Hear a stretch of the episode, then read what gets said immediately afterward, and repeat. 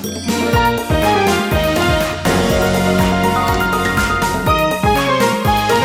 てるから作るまでリサイクルの天才ライフアシストチャンネル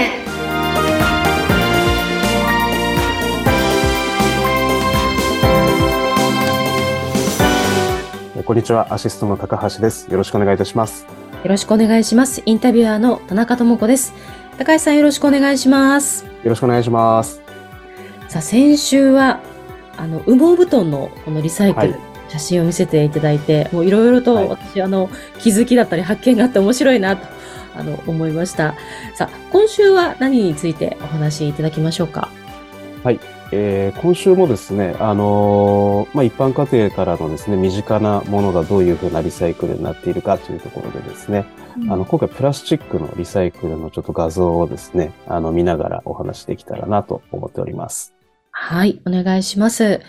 はいアシストのポッド、えーアシストのポッドキャストをお聞きの方はぜひアシストの YouTube もご覧ください。YouTube をご覧いただきますと、その写真がですね、見ることができます。はい。では、写真お願いします。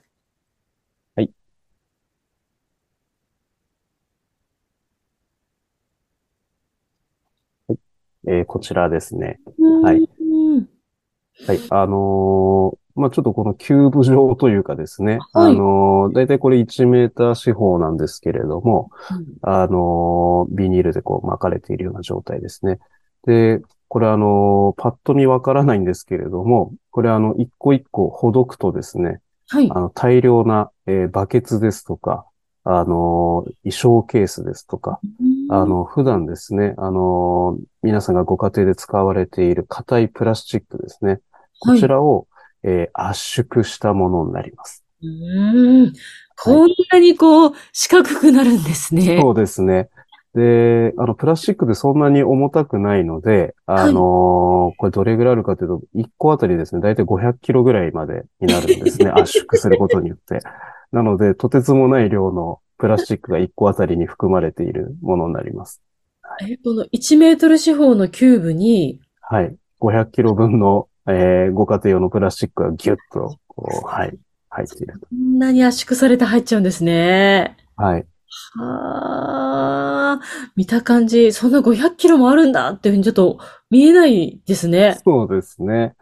で、これ今、あの、はい、えービニールを巻き終わったところをですね、調あの従業員が調整しているところなんですけれども、はい。まあこれがまた、あの、はい、えー別の加工工場の方に行きまして、えーさらにそこからですね、あの、プラスチックも種類がありますので、その種類を分けてですね、はい。はい、破砕をかけて、で、新しいまたプラスチックに変えていくっていう。うーんで、また皆様のお手元に、えープラスチックの加工され、リサイクルされたプラスチックが、えーまあ、陳列されているものを皆さんお手に取って買われているんではないかなというふうに思います。あの、今このキューブ状のこう中がちょっと透けて見える、見えるんですけれども、はい。手前に緑色のあのプラスチックの色があったりとか、はい奥に黄色のはいプラスチックのこう破片が見えたりあのしてますよね。こはいれは色っていうのはどうなるんですか？リサイクルの時は。これ、色はですね、あのー全部混ざるんですね。なので、あのープラスチックとしては、えー本当は全部同じ色の方が、あのーいいんですけれども、はいた。だこれは、あの、全部熱でですね、混ぜて、はい。うで、またそこから、あの、色をつけて変えていくっていうような流れになりますね。製品にするときはですね。はい。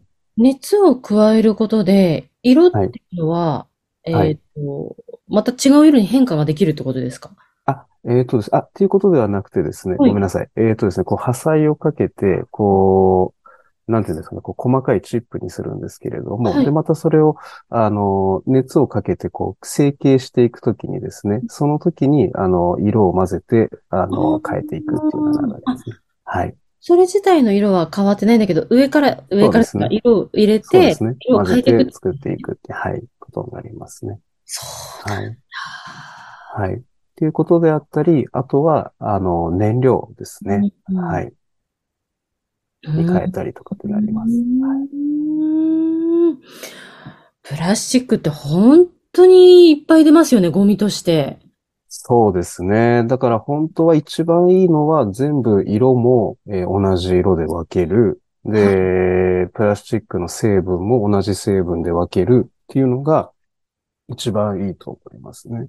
ただそれはなかなか難しいと思うので、うんはい。まあでもなんか透明なものまあ透明なものだけとか、色があるものは色があるものだけだけでもいいですか？そうですね。はい。だからあのーまあ、ちょっとここの画像には出ていないんですけれども、あのーまあ、皆さんのご自宅の中とかですね、あとか壁伝いとかにですね、こう、グレーのパイプが、水道管パイプがあると思うんですけれども、はい。はいあのー見たことありますかね？あの、水道管のグレーのプラスチックのパイプ。あ、あの、流しの下にあるようあな。、そうです、そうです、そうです、そうです、そうです。うんはいはい。あれは大体グレーなので、あの、はい色がですね。で、材質も、あの、PVC っていう塩化ビニール素材になりますので、はい。あれはあれで、あの、また別のヤードでですね、集めて、はい、あの、破砕して、えー、また同じ、えー、水道管パイプを作るっていうリサイクルも弊社ではやっております。うーんはいなので、そこのヤードではもうその色と、えー、水道管パイプの、えー、材質のものしか受け入れないようにはしているんですけれども、はい。うーんあー確かになんかこう、素材もど同一で、色も同一でっていう方がや、はいやりやすいんですね。やっぱリサイクル。